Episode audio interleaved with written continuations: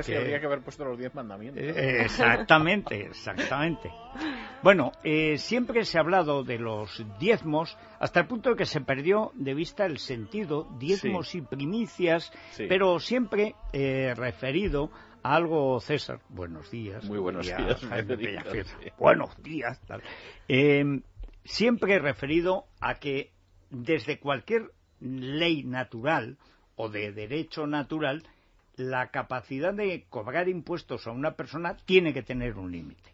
Sí, eso y la propia divinidad no estaba en sacarle el trigémino a un pobre diablo que trabajara todos los días del año para el amo.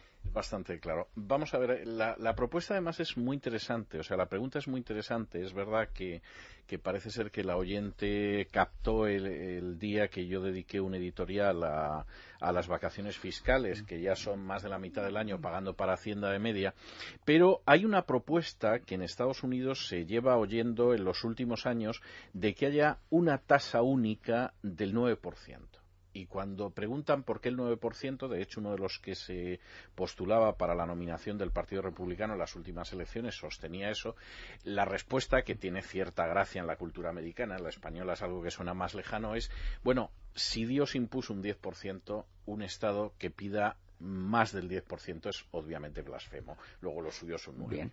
Hay que decir que lo de reducir los tramos y la cuantía, eso eh, viene desde la Mm, contrarrevolución o revolución de Reagan, que pasó de treinta y tantos, me parece que eran treinta y siete, luego veintisiete, a tres tipos únicamente de, de, los cuales el más alto me parece que eran 27%. Sí, exactamente. A mí me parece bastante lógico. Ahora, el origen, vamos a ver, el origen está en la Torá, pero tengo que decir que la Torá ni siquiera exigía el diezmo. Es decir, la Torah tenía un sistema de, contribución que era muy liviano y que, vamos, no lo verán nuestros ojos, por desgracia, pero era muy liviano, que aparece contemplado pues en los eh, cuatro libros de Moisés de los cinco, salvo en el Génesis en los otros. ¿Qué significaba el diezmo? Bueno, el diezmo era la entrega de la décima parte de la producción familiar, pero distribuida en grupos de tres años.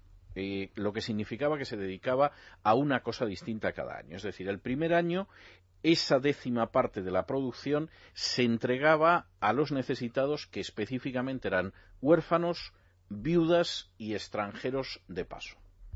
De modo que eso era extranjeros de paso para que no se murieran de hambre o algo. Exactamente, porque efectivamente pues había gente que de pronto no tenía donde caerse muerto literalmente y entonces esa décima parte se entregaba con la idea de que no iba a haber un solo fondo para huérfanos, viudas y extranjeros hasta dentro de tres años. O sea que había que administrarlo bien porque ese era el primer año. El segundo año se entregaba a los sacerdotes, a la tribu de Leví, pero a condición de que no tuvieran bienes inmuebles ni producción por su cuenta.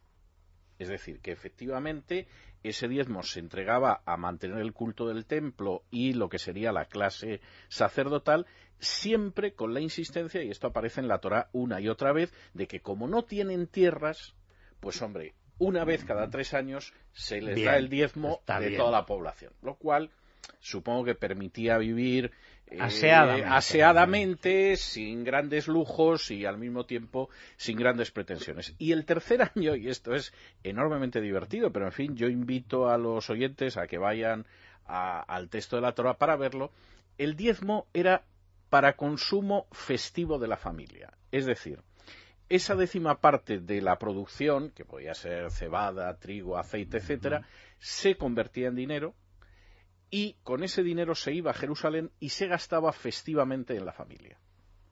Decir, no iba a parar, exactamente, no iba a parar al Estado, sino que yo supongo que al final, claro, eso tenía una repercusión en la economía de Jerusalén, que era la más próspera del reino, no cabe la menor duda, la gente iba allí a gastárselo.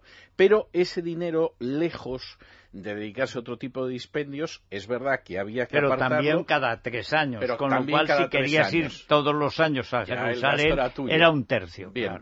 Pero en cualquiera de los casos, ese era un dinero que tenía que gastarse en disfrute personal. Eh, no hace falta decir que el régimen era una benevolencia, que no lo vamos a ver jamás. Es decir, yo estaría encantado de, dar una ni una décima parte a necesitados, al año siguiente una décima parte a la confesión religiosa que se estableciera y el tercer año gastármelo en mi disfrute. Es que ni me lo creería. Bien. Oye, y luego dicen, será duro Jehová en el Antiguo Testamento. Ahora bien, términos eh, en términos impositivos esto, vamos. En otros términos no. Vamos. Lógicamente, este sistema, que era un sistema muy benévolo, tuvo siempre dos grandes enemigos. Pero tengo que decir que incluso los grandes enemigos nunca llegaron ni lejanamente a Montoro, que eran la monarquía y el clero. Hay un pasaje enormemente interesante que yo invito a los oyentes a que lo lean, que está en, el primer libro de Samuel, el capítulo octavo, que es el episodio en el que Israel le pide a Samuel eh, que unja un rey. Porque hasta entonces Israel, que se ha mantenido como una anfictionía de doce tribus, no tiene un rey. Tienen jueces. Tienen jueces y no tienen un rey. Y el argumento fundamental que da Samuel es lo que va a costar una monarquía. Y entonces dice, ojo, que una monarquía va a significar que vais a tener que mantener la guardia del rey, el palacio del rey, la familia del rey, los cocineros del rey, etc. Las concubinas del rey. Es uno de los textos más antimonárquicos de la historia de la cultura universal. Es decir, no voy a decir de la Biblia, que también. Y ese sabio era el juez Samuel. El juez Samuel, que dice: vosotros no sabéis en lo que os estáis metiendo. Con todo y con eso, he revisado lo que era la presión de la monarquía en Israel. Bueno, la presión fiscal más alta fue con Salomón, que se dedicó a construirse un palacio, construyó el, templo. de Jerusalén, una cadena de fortalezas en el Mar Rojo, etcétera, etcétera. Bueno, eso incrementó la presión fiscal en un mes de trabajo al año. Lo cual, dicho sea de paso, es algo absolutamente moderado. Eso o sea, nos sobra, eso es la propina. Ni nos lo creeríamos. Es decir, eso sería un incremento de la presión fiscal ya existente en torno al 8% que es vamos la subida del IVA pues simplemente no más bastante la menos mitad, que la menos de, es un tercio la subida ha llegado hasta el 24 en algunos y en el caso de las autoridades del templo del clero eh, fueron convirtiendo poco a poco el diezmo en anual es decir, eso de que les tocara cada tres años no les gustaba. Crearon un nuevo impuesto que de nuevo es ridículo, que era el famoso didracma. Para que nos hagamos una idea, el didracma significaba como una semana de trabajo más, lo cual seguramente los judíos lo veían como algo opresivo, pero nosotros, vamos, mm, lo que dan ganas es de decir dónde hay que firmar ahora mismo. Y luego crearon algún tipo de subterfugio para arañar algo más de dinero que fundamentalmente pasaba por el cambio de las monedas en el templo y eh, sustituir las monedas que llevaban una imagen, porque la ley mosaica impide el, hacer imágenes y el rendirles culto, y entonces las cambiaban por monedas donde no había imágenes, y la venta de animales para el sacrificio del templo con la garantía de que esos animales no tenían mancha y por lo tanto se podían ofrecer. Todo esto en términos reales era bajísimo y sin embargo basta leer los libros de los profetas o ver el final de los evangelios para considerar que eso para ellos era convertir aquello en una cueva de ladrones. Es decir, el juicio que le merecería la agencia tributaria. A un profeta como Amós, Oseas o Jeremías, no quiero ni pensarlo y el acto de Jesús en la última semana de Pascua, volcando las mesas de las sí, Habéis convertido la casa de mi padre en cueva de, ladrones. Yo no sé lo que podría hacer Jesús si entrara en el ministerio. Entra en la agencia tributaria y es un O sea, la espada flamígera del querubín en el mm, Edén, no quiero ni pensarlo. Es verdad que luego en la Edad Media efectivamente se imponen los diezmos, las primicias, etcétera, que en, la mitad de Europa, en el norte de Europa, llegan hasta la reforma del 16 y en España hasta los liberales del 19. Pero incluso eso en términos fiscales es moderado con la presión fiscal que en estos momentos soportamos. Que era el diezmo, también había las primicias, etcétera, se daban algunas veces para la comunidad los montes comunales, que eran muy abundantes en España desde la Reconquista, a veces era para sembrar. Sí, sí, sí. La primicia, etcétera. Pero claro, diezmos. Y el doble del diezmo también firmábamos ahora. pero ahora mismo, yo ahora mismo, o sea, yo mis últimos cálculos son que hasta finales de octubre trabajo para Montor. Con lo ah. cual, cada vez que le veo, me llevo la mano a la cartera, porque es, de caso de llevar cartera, me llevaría la mano a la cartera, porque es que es Yo he vendido la cartera.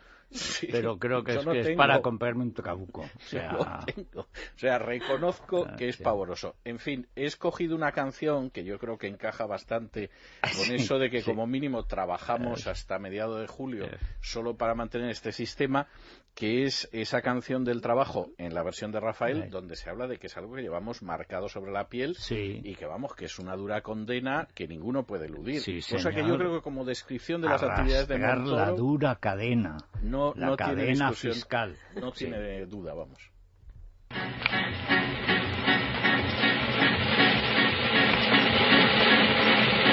Arrastrar la dura cadena, trabajar sin tregua y sin fin es lo mismo que una condena que ninguno puede eludir. Nace con la persona, ha grabado sobre su piel y ya siempre le acompaña como su amigo más fiel.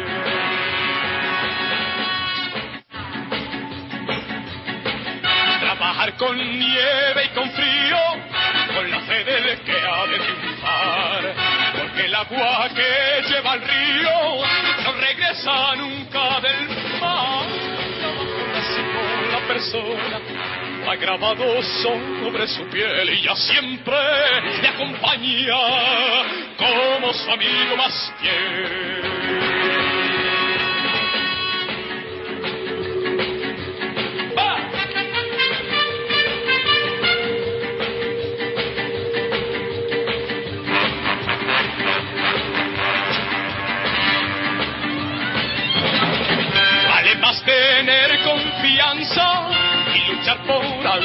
Mejor. Trabajar con fe y esperanza por lograr un mundo de amor. trabajo nace con la persona, ha grabado sobre su piel y ya siempre le acompaña como su amigo más fiel.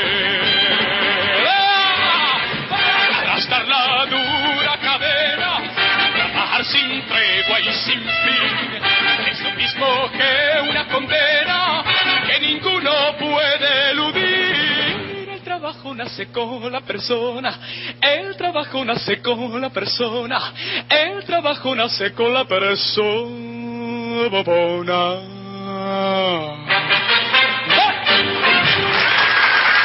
Muy bien, ¿eh? Mira que ha trabajado Rafael, ¿eh? Sí, por eso acabó yéndose a vivir fuera de España. Sí, pero volvió. Es que al final. En fin. Hacemos pausa y hablamos con el doctor de parálisis cerebral. Además, eh, la semana pasada César Vidal escribía sobre esto, ¿verdad, César? Sí.